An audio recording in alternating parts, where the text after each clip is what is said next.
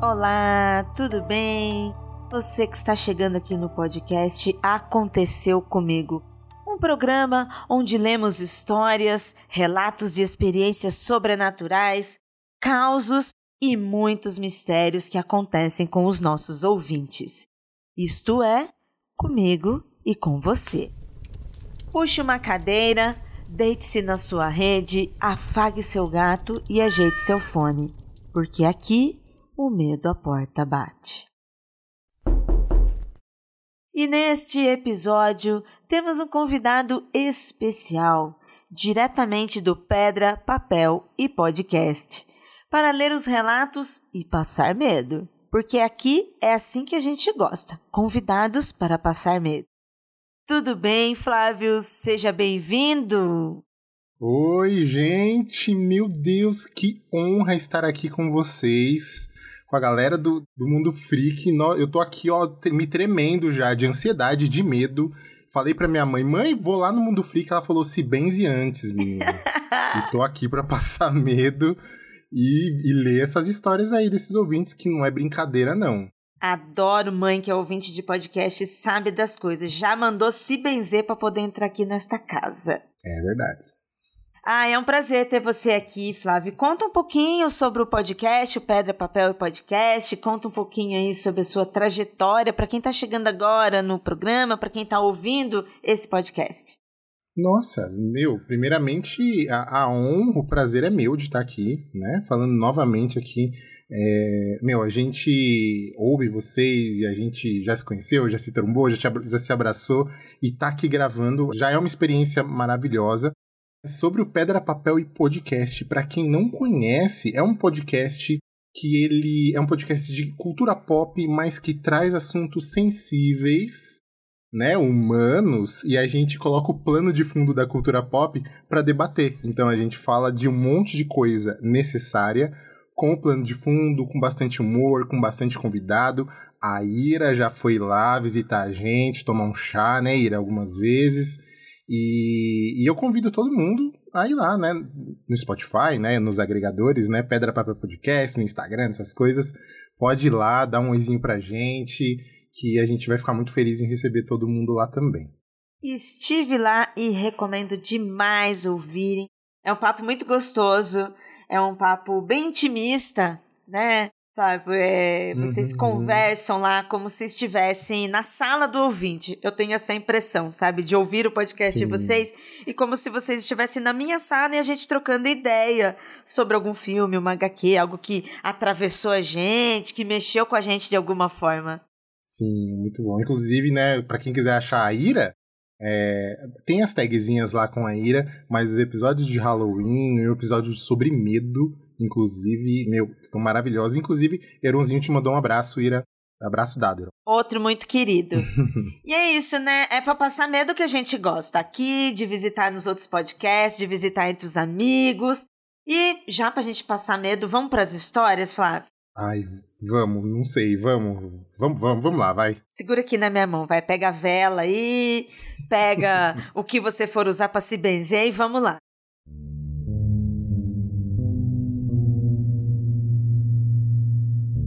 Eu vou começar aqui com uma história com o título de Uma Quase Possessão. Olá, pessoal. Olá, Ira. Me chamo Daniel. Tenho 23 anos e sou de uma cidade chamada Guatipuru, do interior do Pará. Gostaria de compartilhar com vocês uma de muitas histórias bizarras que já vivi. A casa da minha avó fica ao lado da minha, Porém, a dona passa a maior parte do ano na capital, em Belém, ajudando a minha tia. Todo o terreno das duas casas são repletos de histórias assustadoras. Inclusive, eu já vi bastante assombrações na minha casa e no meu quarto. O fato é que quando eu tinha mais ou menos uns 16, 17 anos, estava muito encantado com a mediunidade e o fato de conseguir ver e ouvir coisas sobrenaturais. Um dia, resolvi chamar uns amigos para tentar fazer o jogo do copo.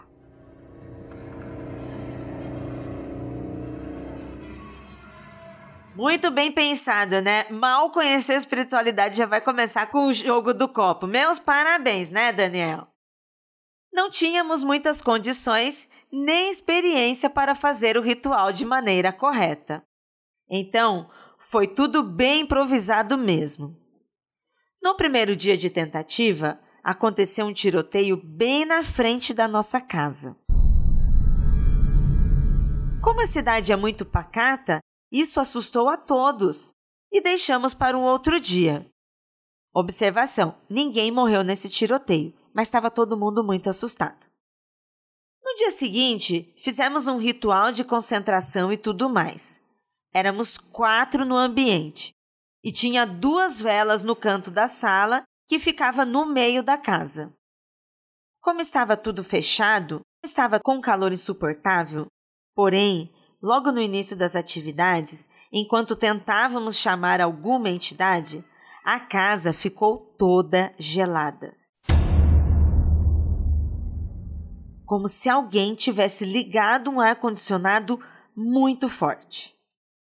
De repente, uma forte corrente de ar começou a vir de um dos quartos e logo as velas se apagaram. Um dos amigos sentiu muito medo e quis sair de lá. Só que o outro, que tinha mais experiência nesse negócio de magia, falou que não era muito bom sair naquele momento.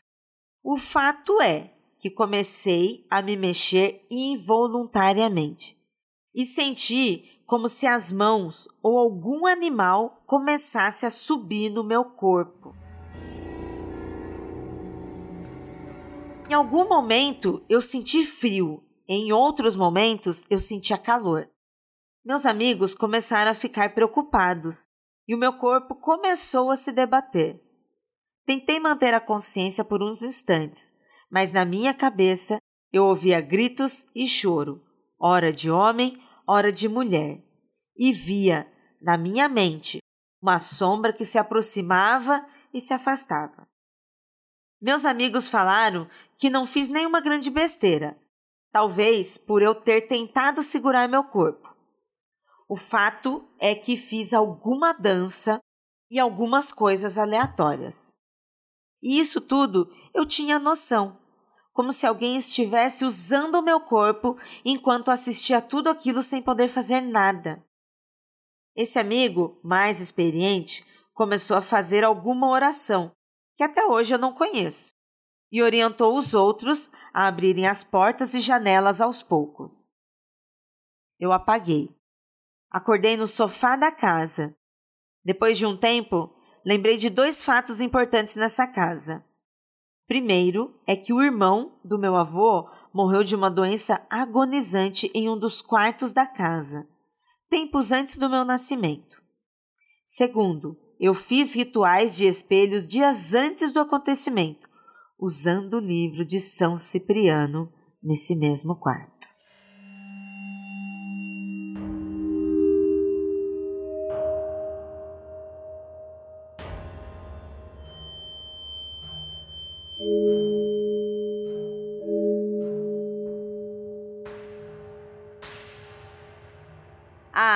Daniel, sério, Daniel, você simplesmente Simplesmente, Daniel, garoteou nisso daí, Daniel. Sinto muito, eu não quero julgar, eu não quero falar nada, mas eu já estou falando. Eu estava até pensando aqui, mano, se fosse o Keller aqui lendo esse relato, o Keller já ia começar a falar: pô, amigo, você foi merdeiro também, né?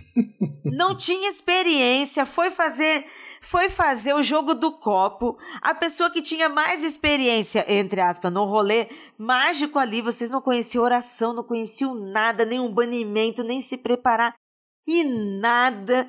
E olha só a loucura que finaliza esse relato. Sério. O que, que você acha, Flávio, dessa loucura toda?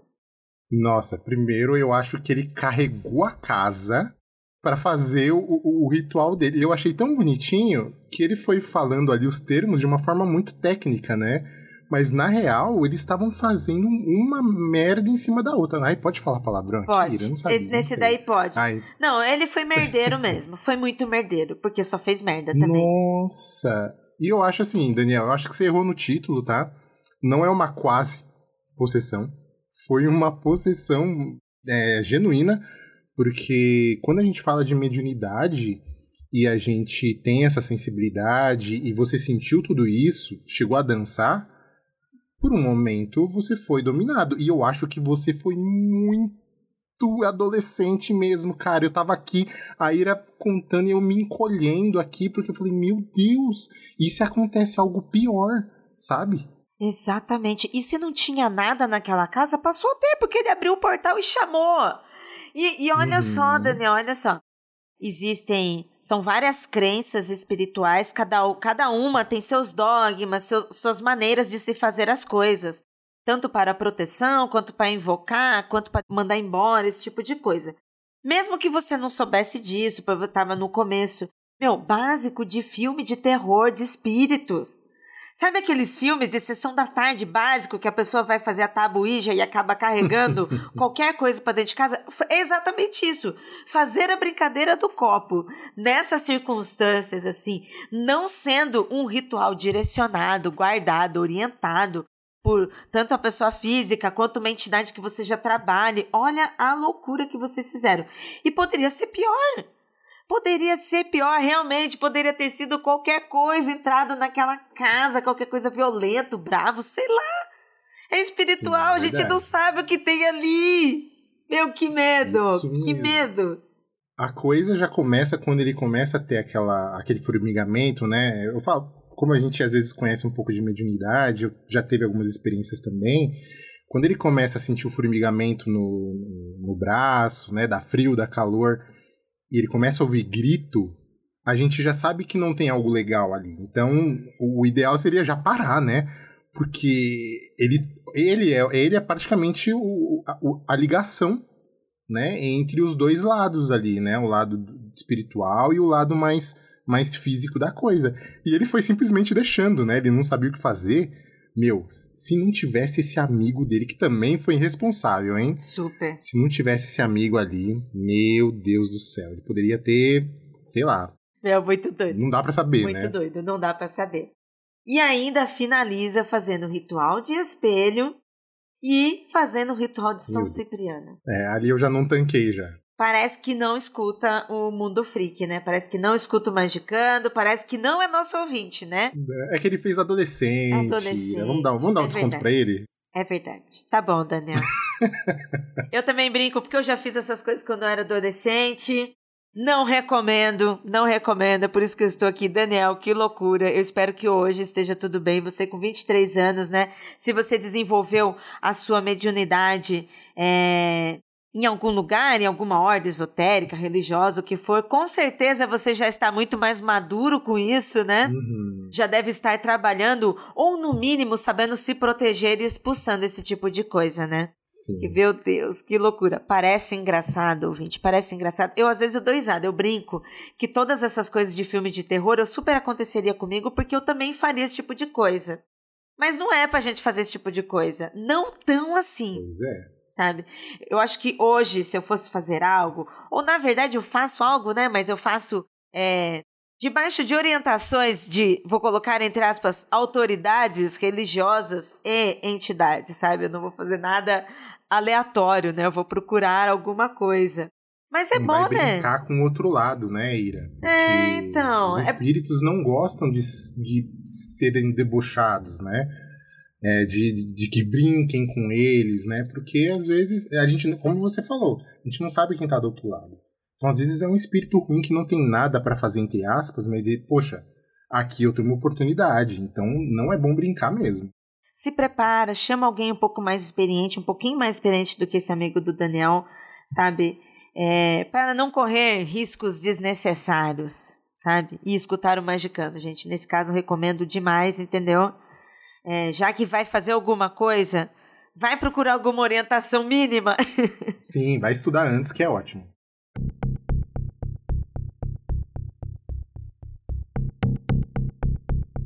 Quer ouvir a sua história aqui no podcast? Envie seu relato para contato@mundofreak.com.br e no campo de assunto o título da história. Pode ser anônima, mas se quiser dizer seu nome e a cidade, pedimos por gentileza que escreva que você autoriza o uso e a divulgação.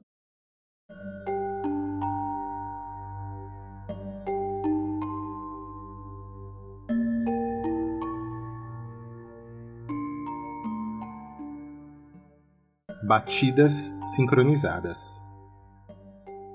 Olá, Ira e convidado do Acontecer Comigo. Oi! Queria dizer que conheci o podcast no começo da pandemia. Amei demais e desde então sou ouvinte fiel do Mundo Freak. Amo o Aconteceu Comigo e sempre quis participar, também com meu relato. Tá aqui sua oportunidade.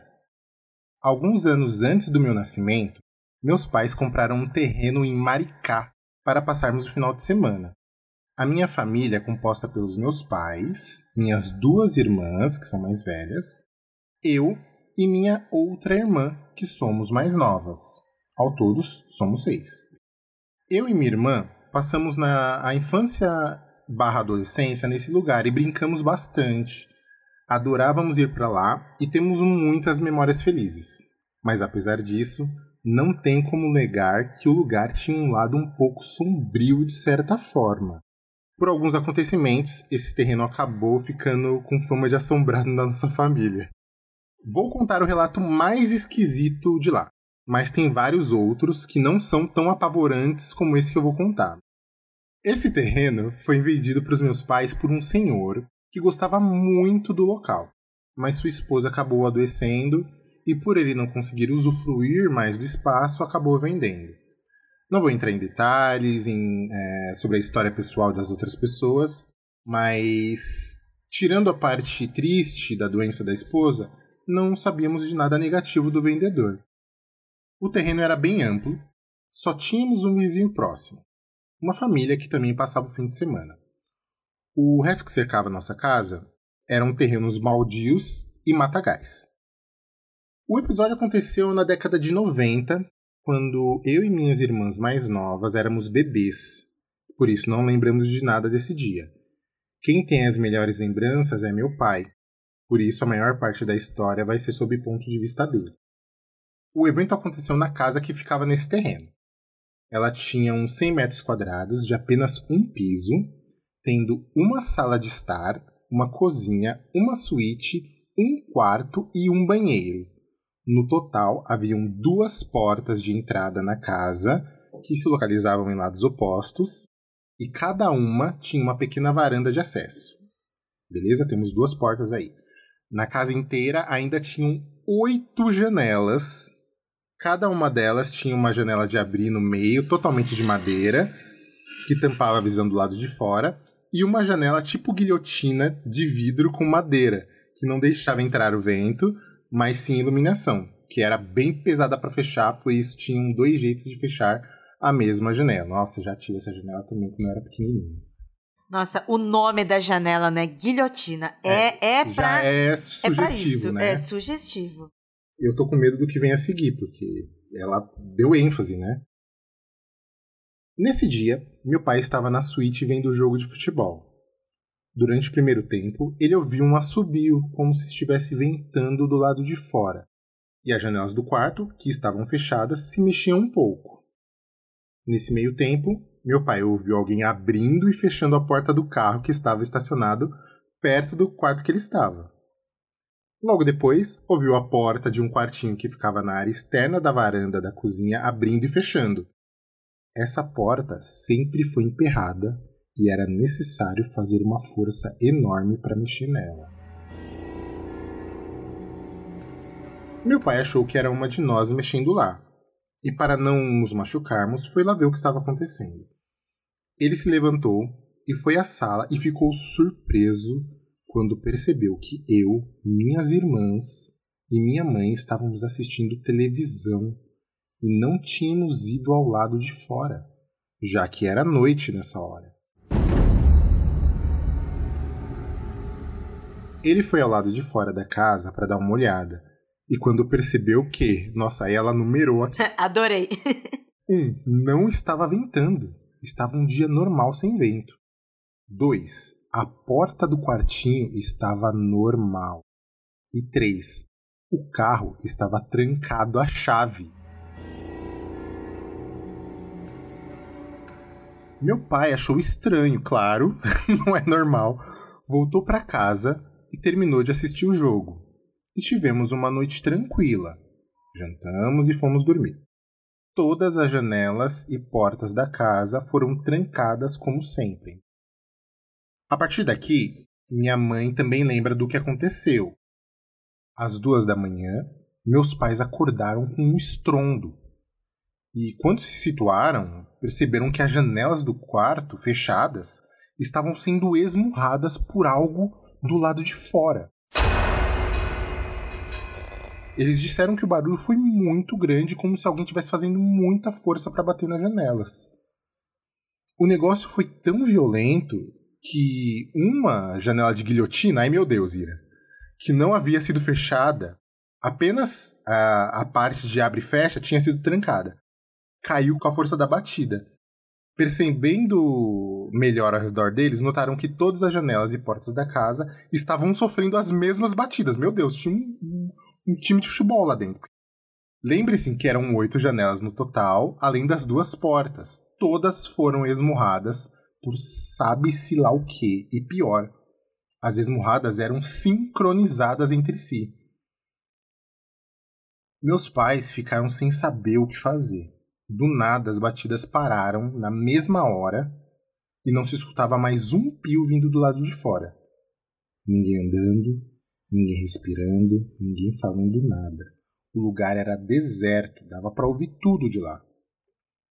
Uma das minhas irmãs chegou a acordar com barulho, mas meus pais a acalmaram e ela voltou a dormir.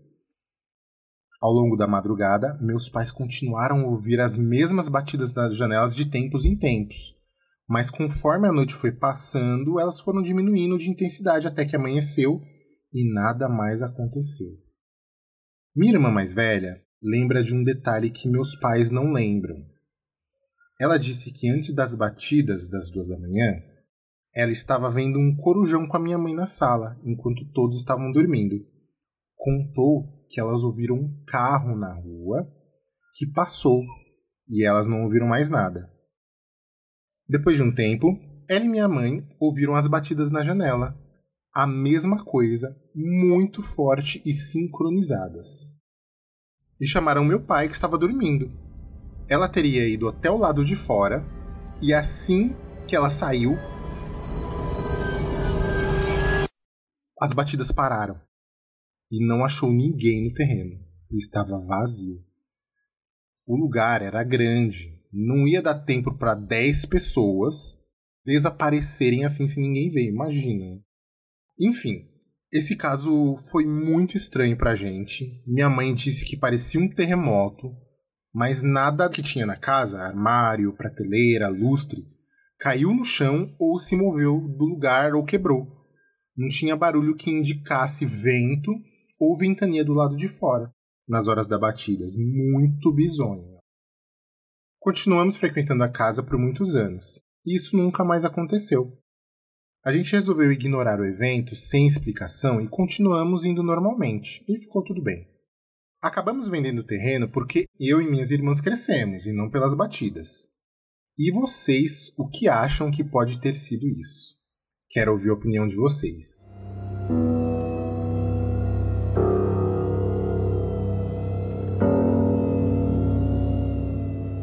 Ah, eu confesso que quando ela falou que elas foram ver que querem não tinha ninguém, eu perdi o meu ponto científico, então.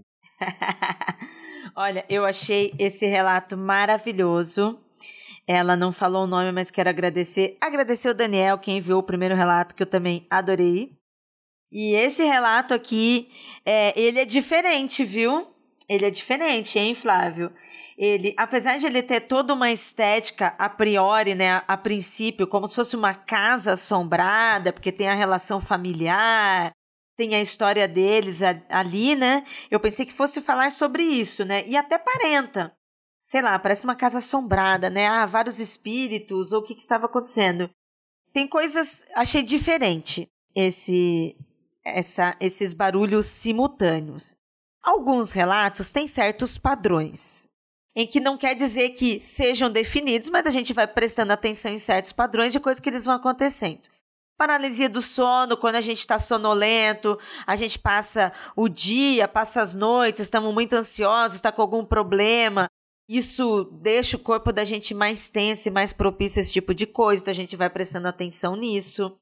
Casos de avistamentos, casos de de algum contato, né? Seja com luz, algum contato com qualquer coisa extraterrestre. A gente tem ali movimentos, né? Ah, o movimento do que supostamente seria um OVNI, né? O formato que eles têm, meio prata, meio disco, tem as luzes piscando. Então, essas coisas a gente vai se comparando. Casos de assombrações de casa, né? Tem movimento dentro da casa, barulhos, ecos, coisas que somem de um lugar a outro é, movimentos periféricos. Uhum. Mas esse caso de batida sincronizada, não, eu não vejo como um padrão nesses casos mais comuns. Eu não estou dizendo que isso não acontece, eu estou dizendo que eu não sei o que poderia ser. Porque pode ser desde algo realmente de espíritos que estão ali, uma casa mal assombrada, uma casa que está assombrada, né, por espíritos, fantasmas que estão presos ali, estão tentando fazer alguma coisa, mas por que seria esse sincronizado, né? Como também poderia ser, estamos falando de batidas na janela e na porta do lado de fora. Como poderia ser também um extraterrestre, um ser extraterrestre tentando chamar atenção, sabe? E batendo, alguma coisa assim.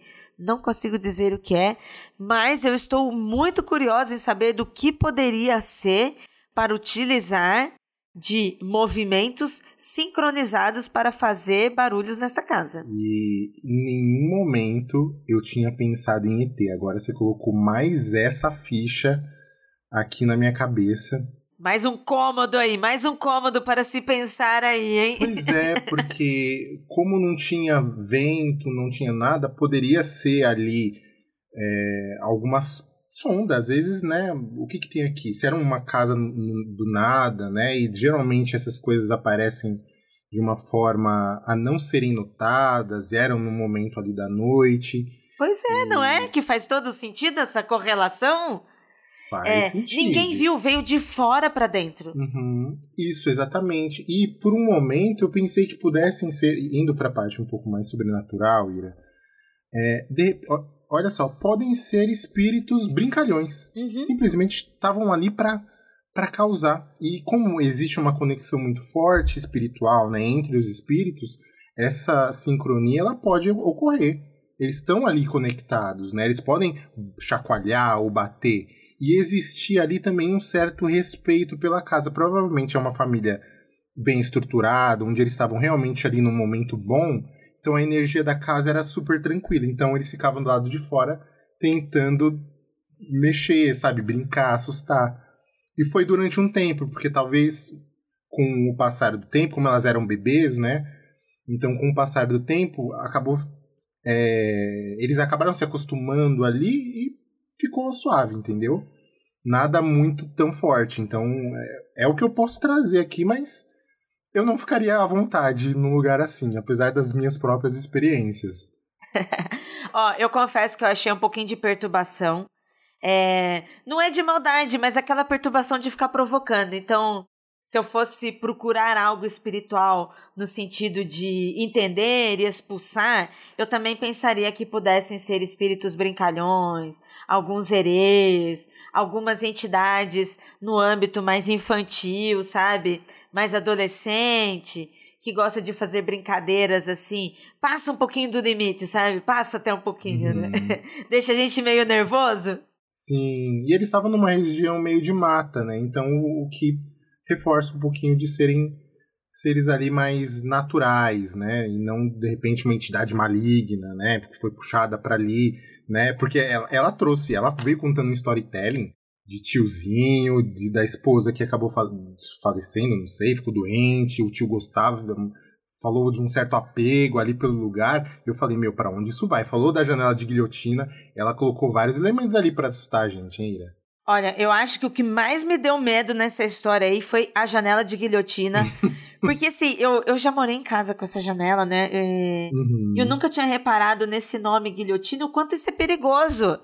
Porque aquilo dali é perigoso pro, pros vivos, sabe? Porque se passa isso na cabeça de alguém, você tá ali olhando para fora da janela, aquilo dali cai, que medo! Que medo! Sim. Sabe, segurança familiar? Isso deve causar muito acidente. A trava dessas janelas aí é tipo uma borboletinha, sabe? É um ferrinho que você dobra e ela trava. Não tem muito, muita coisa. Se você colocar mal feito ali, dependendo do vento, da vibração, aquilo pode ceder. Se você tiver com a mão ali, é zap. Você vai quebrar os dedos tudo. Talvez não perca, mas quebra, machuca forte, assim. Meu Deus. Muito mais perigoso de qualquer entidade que estava ali brincando. Era só nuvem, era só vento, sabe? Um ectoplasma ali que a gente não pode pegar, não pode ver. Mas a janela de guilhotina achei super perigosa, hein? Isso é real. Que bom que elas sobreviveram a essa, essa janela, todas, né?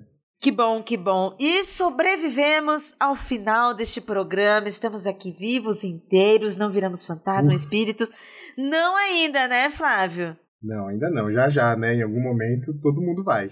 Se você, quando você virar espírito, é assim que você se identifica no pós-vida, espírito ou fantasma? É, espírito, acho. Quando você virar um espírito, você tentaria entrar em contato com algum vivo, com alguém aqui para avisar alguma coisa? Hum, eu, eu, eu iria atrás das pessoas que eu sei que têm mediunidade, se tivesse algo, né? Porque quando eu for por outro lado, meu, eu, eu vou. Eu não quero ter apego nenhum aqui. Então eu quero ir. E só Seja para onde for. É. Então vou, deixa as coisas aqui aqui. Nasce de novo se tiver que nascer, vai para outro lugar se tiver que ir. Então. E ah, putz, tem alguma coisa. Ah, tem minha gata. Meu, tem a Alçag aqui. O que, que eu vou fazer? Não, vou falar com alguém que tem uma sensibilidade. Falar, ó, cuida da gata lá, que eu não vou voltar para casa, que eu já já passei, tá? Faz esse favor para mim. Acho que eu faria isso. Aham, e aí seguiria em paz para a luz, né? É, assim espero. Lá, lá onde? que demais, que demais. Flávio, foi um prazer demais ter você aqui. Obrigada pela sua presença. É muito legal estar gravando com, com uma pessoa que é nosso ouvinte, conhecemos por ser nosso ouvinte, também é podcaster e também já participei lá, é gostoso demais. Podcaster adora gravar com podcast. Uhum. Isso é sempre muito bom. Seja bem-vindo a voltar mais vezes e vir passar medo aqui com a gente, hein? Ah, ok. Bom, eu não gosto muito de passar medo, gente. mas, Ira, obrigado pelo convite de novo. Obrigado a todo mundo que teve a paciência de me ouvir aqui lendo. E, gente, quem quiser de novo, pode ir lá no Pedra Papel Podcast, dar um oi pra gente, segue a gente, ouve algum episódio, a gente tem episódio de tudo quanto é tipo. Então vão lá, se quiser sugerir pauta, é, é, é nós, entendeu? O podcast a gente faz para vocês, né, com muito carinho, tanto aqui no, no, no Mundo Freak, quanto acho que na maioria a gente faz com muito carinho. Então interajam e segue, né? Segue a gente. Onde é que segue a gente, Ira, no Instagram para vocês aí? Onde é que segue o Mundo Freak? Arroba Mundo Freak. Só ir lá, gente, onde vocês encontrarem, vocês podem seguir a gente. E deixa do Pedra e Papel também. Ah, mas é isso mesmo. Arroba Pedra, Papel e Podcast. Ah, é muito bom. Muito bom quando a gente consegue arroba, né? Porque é difícil ouvir, hoje em dia é difícil. É, que não é um nome muito comum, né? Então a gente conseguiu logo de primeira, mas foi. que bom. Então, ouvinte, obrigada por ficar até aqui, por ouvir o programa. Indique este programa para mais pessoas. Segue as nossas redes e segue também o podcast do Flávio, Pedra, Papel e Podcast, que é muito bom.